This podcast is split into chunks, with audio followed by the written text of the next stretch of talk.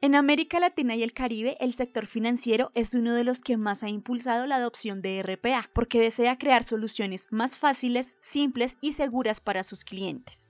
De hecho, desde el 2020 se ha aumentado la adopción de esta tecnología en el sector bancario hasta en un 40%. ¿Sabes cómo se ejecuta el desarrollo de Robotic Process Automation en una empresa y qué se necesita respecto a la arquitectura y a la estabilidad de procesos para adoptarlo? Nuestro líder de desarrollo, Juan Reyes, responderá las preguntas técnicas más relevantes respecto a su desarrollo e impacto. Soy Evelina Gudelo y te doy la bienvenida a nuestro episodio número 37 del Tricor Podcast.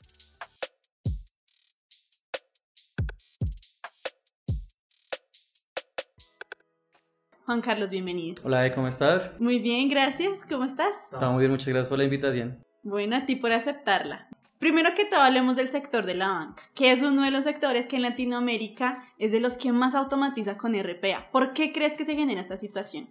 Lo que pasa es que los procesos bancarios son muy grandes, robustos, tienen demasiados problemas. Lo que pasa es que venimos de una era arcaica, estamos en esa transformación digital donde en este momento necesitamos automatización, necesitamos renovar esos procesos. RPA es una de esas soluciones, la hiperautomatización es lo que está mandando la parada porque vamos a poder salir de esa era arcaica a la nube, la nueva tecnología, el 4.0 y pues todo lo que viene inteligencia artificial. ¿Tú consideras que RPA es como la parte inicial para que los bancos puedan llegar a hiperautomatizar, a generar sistemas enlazados con inteligencia artificial y con las otras novedades, por ejemplo, hablando del metaverso en un futuro no muy lejano?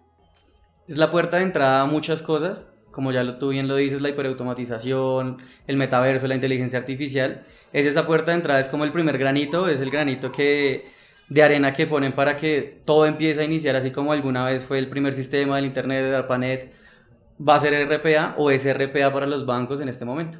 Bueno, sabemos que los bancos tienen una cantidad de tareas que son repetitivas, que son propensas al error y bueno, RPA hace parte de la solución de este problema. Sin embargo, otro dolor que tienen estas empresas es el tema de la ciberseguridad y también que los clientes desean estar en bancos que generen mayor protección de sus datos y también pues les permitan ser más asertivos y más rápidos en temas en que puedan tener alguna pérdida de información, alguna pérdida de un servicio que de esto trata precisamente este caso de éxito. Explícanos un poco cuál era el problema que tenía la empresa y por qué decidieron que se podía solucionar con RPA. Lo que pasa es que todos los bancos, eso es muy general para todos los bancos, tienen el problema de que se manda una solicitud de bloqueo, ya sea por robo, pérdida, bueno, diversos factores. Entonces este banco tenía muchas áreas o diversas áreas que hacían este proceso y lo tenían segmentado. Entonces al tener un RPA centralizas y haces el proceso un poco más lineal y de una manera mucho más eficiente. Explícanos un poco primero, ¿cuál es el proceso y cuál es el paso a paso que tiene esta solución? Básicamente, llega una solicitud de un bloqueo, llega una solicitud de una cancelación, esta solicitud entra, la persona, el robot, la va a tomar y empieza a pasar por diferentes aplicaciones core del sistema, pues obviamente no las vamos a mencionar, pero son cuatro aplicaciones que, por las que pasa, hace el bloqueo, la consulta, bloqueo y posterior pues obviamente envía la notificación de pues de dicha Ok, y la persona que desea hacer dicho bloqueo, ¿bajo qué plataforma lo hace? ¿Directamente desde una aplicación o desde la página del banco? Digamos que todo se centraliza en el banco. El banco tiene diferentes formas de entrar esta información, llámese un formulario, llámese una solicitud por correo, una llamada. Todo se centraliza en una aplicación, que desde esta aplicación es donde se toman las novedades para empezar el, inicio del proceso. Ok, bueno, ya hablamos un poco del proceso, hablamos de RPA.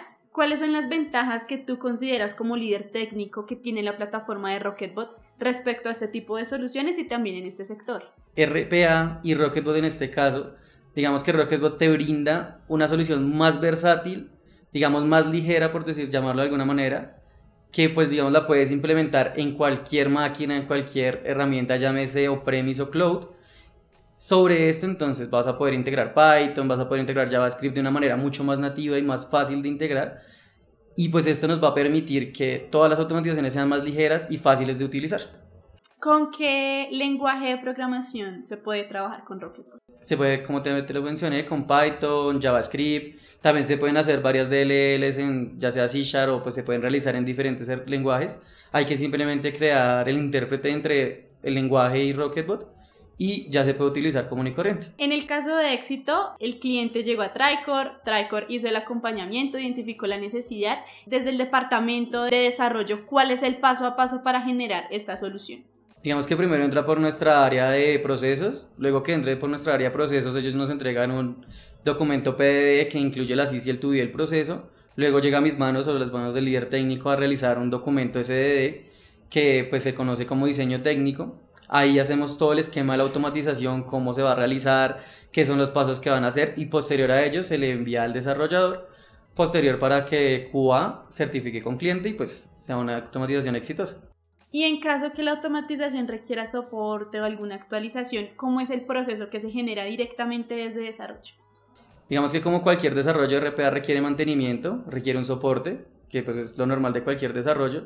Digamos que igual estamos blindados desde Tricor con nuestras buenas prácticas en el uso de logs, uso de envío de correos y reintentos o autorrecuperación para que pues digamos que estos casos sean mínimos y cuando se requieran hacer sea muy fácil para el cliente identificarlos desde un correo o desde una notificación. Y en caso que la plataforma de Rocketbot tenga alguna nueva bondad, alguna actualización, ¿cuál sería el proceso para ejecutarlo? Digamos que en este caso muy especial de esta, de esta automatización lo hicimos.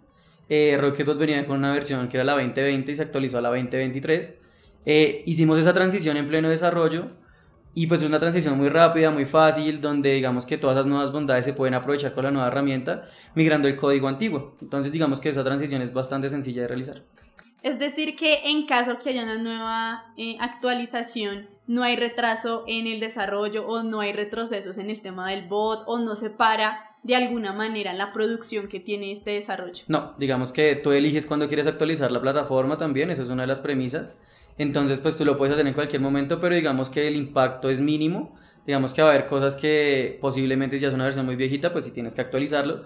De resto, pues es un paso limpio, un paso, digamos que sin problemas, a esta nueva versión. ¿Y cuánto tiempo demora esta actualización? No, súper rápido, o sea, en menos de una hora, dos horas, y pues obviamente venimos de una versión muy reciente a otra más reciente, súper rápido, una o dos horas. Pero si ya necesitamos hacer ajustes, pues dependiendo de la necesidad del cliente. Perfecto.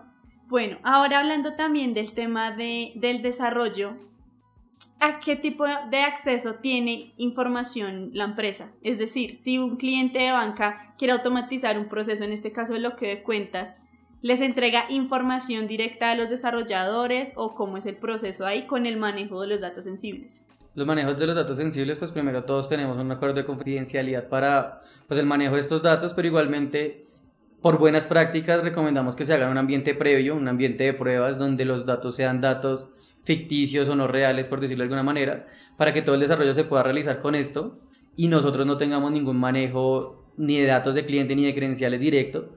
Pero cuando ya se hace un paso de producción, digamos que ya se pone una data real, pero bajo custodia del cliente. O sea, nosotros nunca vamos a interactuar con esa data directamente, sino solo va a interactuar el cliente con ella, para que obviamente se cumplan todas las políticas de confidencialidad y seguridad. ¿Cómo RPA puede fortalecer la seguridad de estos datos sensibles? Digamos que RPA no te va a escapar ningún dato. Es un robot, es una máquina que te está ayudando a hacer transacciones, más no te va a nunca, nunca sacar una información para que una persona la vea.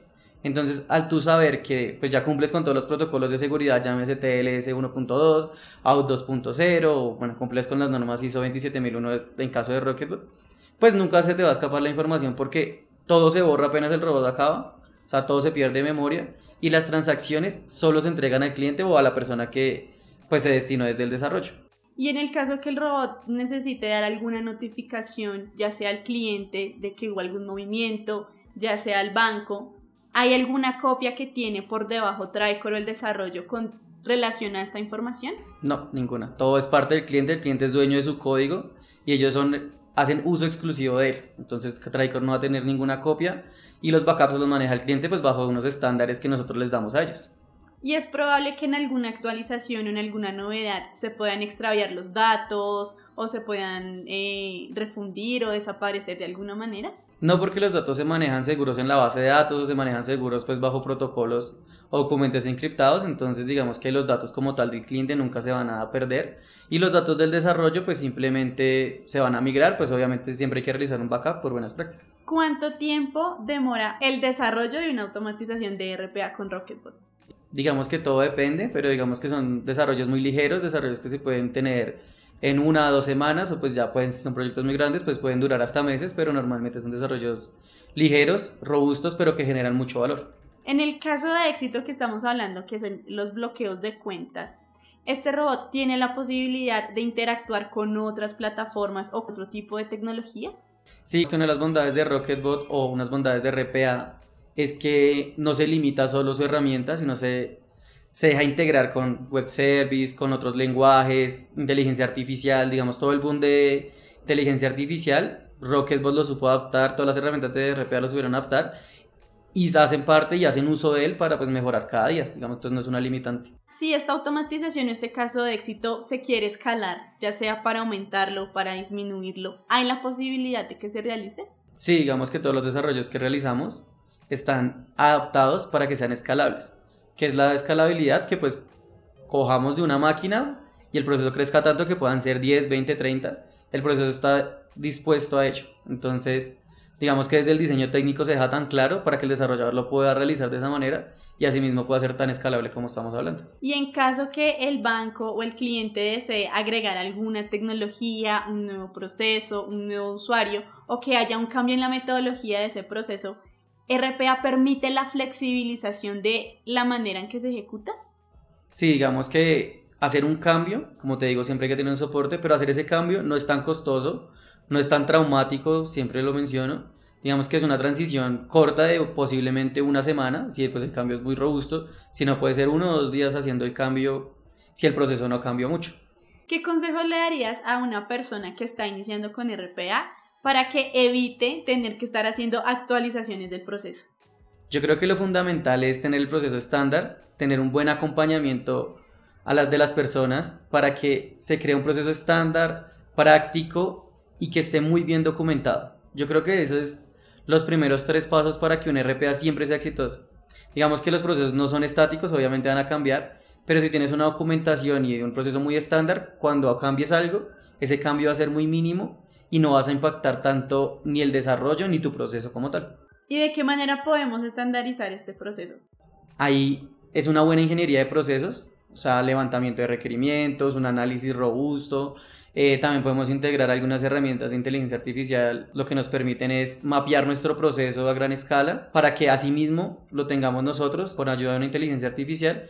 Y pues eso se hace a través como de redes neuronales, eh, a través como de grafos y todo documentándolo para que quede un proceso súper estándar, súper sencillo y que todo el mundo lo pueda entender y eso va a ser un caso de éxito mucho más adelante. En este caso de éxito, ¿tuviste que enfrentar algún reto importante frente al desarrollo? Sí, yo creo que el tema de lo que te mencioné, estandarizar cuando son diferentes áreas.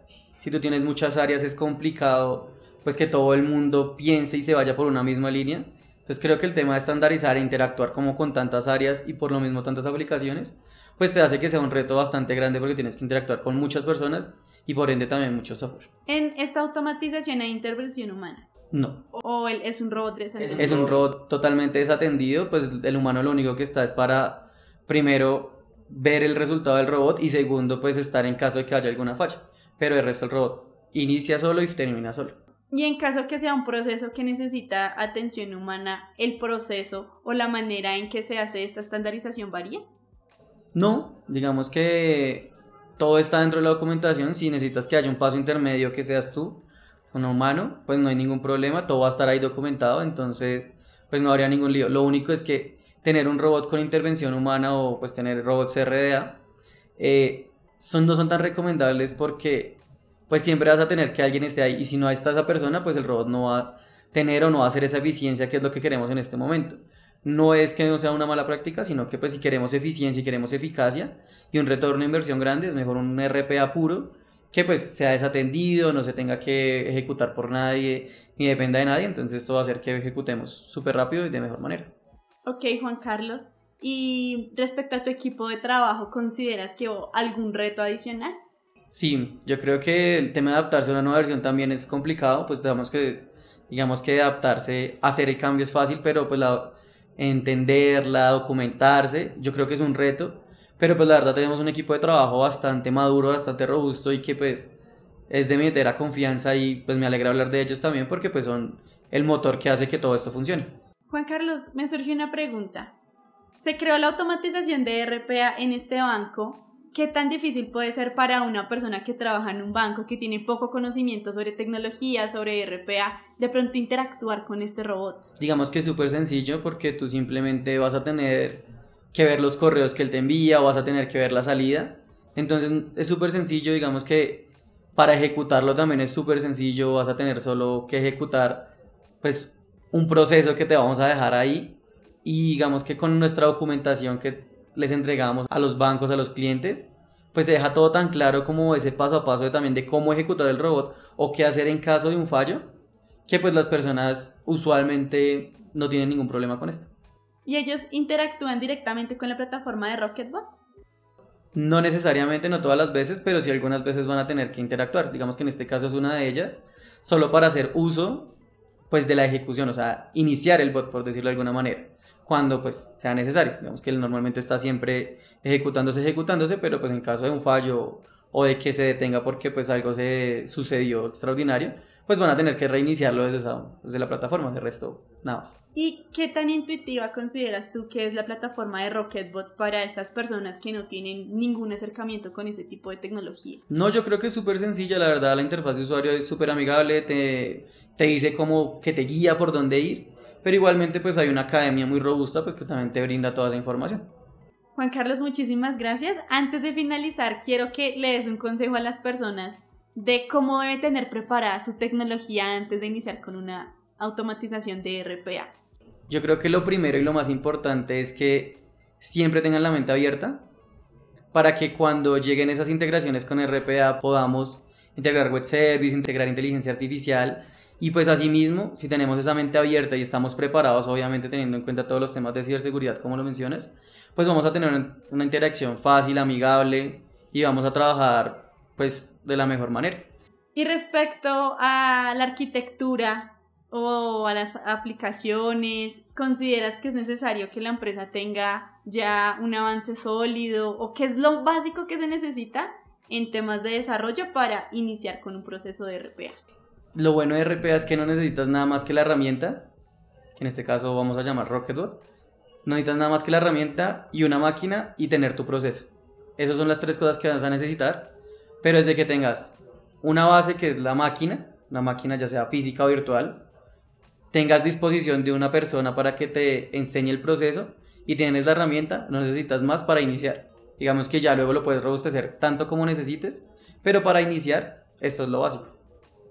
Juan Carlos, muchísimas gracias por tu tiempo, por compartir nuestro conocimiento. Igual a ti, Eve, que estés muy bien. Muchas gracias. Muchísimas gracias. Muchísimas gracias por llegar hasta el final de este episodio. Recuerden que si necesitan algún acompañamiento pueden escribirnos en el link que está en la descripción.